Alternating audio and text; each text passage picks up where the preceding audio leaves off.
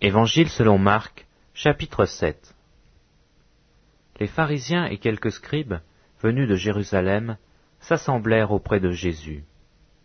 Ils virent quelques-uns de ses disciples prendre leur repas avec des mains impures, c'est-à-dire non lavées. Or les pharisiens et tous les juifs ne mangent pas sans être lavés soigneusement les mains, conformément à la tradition des anciens. Et quand ils reviennent de la place publique, ils ne mangent qu'après s'être purifiés.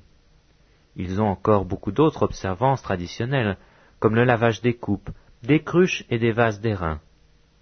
Et les pharisiens et les scribes lui demandèrent, Pourquoi tes disciples ne suivent-ils pas la tradition des anciens, mais prennent-ils leur repas avec des mains impures? Jésus leur répondit, Hypocrite, Isaïe a bien prophétisé sur vous, ainsi qu'il est écrit, Ce peuple m'honore des lèvres, mais son cœur est éloigné de moi. C'est en vain qu'il m'honore, en donnant des préceptes qui sont des commandements d'hommes. Vous abandonnez le commandement de Dieu, et vous observez la tradition des hommes. Il leur dit encore, Vous anéantissez fort bien le commandement de Dieu, pour garder votre tradition. Car Moïse a dit, Honore ton père et ta mère, et celui qui maudira son père ou sa mère sera puni de mort.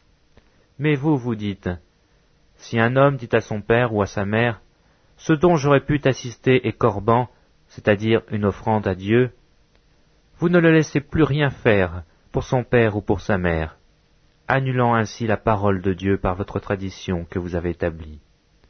Et vous faites beaucoup d'autres choses semblables. Ensuite, ayant de nouveau appelé la foule à lui, il lui dit, Écoutez-moi tous, et comprenez. Il n'est hors de l'homme rien qui entre en lui puisse le souiller, mais ce qui sort de l'homme, c'est ce qui le souille. Si quelqu'un a des oreilles pour entendre, qu'il entende. Lorsqu'il fut entré dans la maison, loin de la foule, ses disciples l'interrogèrent sur cette parabole. Il leur dit, Vous aussi, êtes-vous donc sans intelligence? Ne comprenez-vous pas que rien de ce qui de dehors entre dans l'homme ne peut le souiller? Car cela n'entre pas dans son cœur, mais dans son ventre, puis s'en va dans les lieux secrets qui purifient tous les aliments.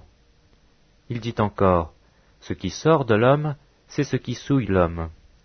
Car c'est du dedans, c'est du cœur des hommes que sortent les mauvaises pensées, les adultères, les impudicités, les meurtres, les vols, les cupidités, les méchancetés, la fraude, le dérèglement, le regard envieux, la calomnie, l'orgueil, la folie toutes ces choses mauvaises sortent du dedans et souillent l'homme. Jésus étant parti de là, s'en alla dans le territoire de Tyr et de Sidon. Il entra dans une maison, désirant que personne ne le sût, mais il ne put rester caché. Car une femme, dont la fille était possédée d'un esprit impur, entendit parler de lui, et vint se jeter à ses pieds. Cette femme était grecque, syrophénicienne d'origine. Elle le pria de chasser le démon hors de sa fille. Jésus lui dit, Laisse d'abord les enfants se rassasier, car il n'est pas bien de prendre le pain des enfants et de le jeter aux petits chiens. Oui, Seigneur, lui répondit-elle, mais les petits chiens sous la table mangent les miettes des enfants. Alors il lui dit, À cause de cette parole, va, le démon est sorti de ta fille.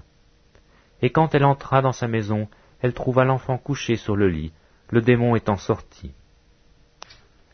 Jésus quitta le territoire de Tyr et revint par Sidon vers le pays de la Galilée, en traversant le pays de la Décapole.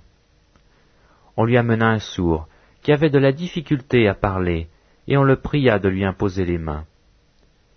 Il le prit à part, loin de la foule, lui mit les doigts dans les oreilles, et lui toucha la langue avec sa propre salive.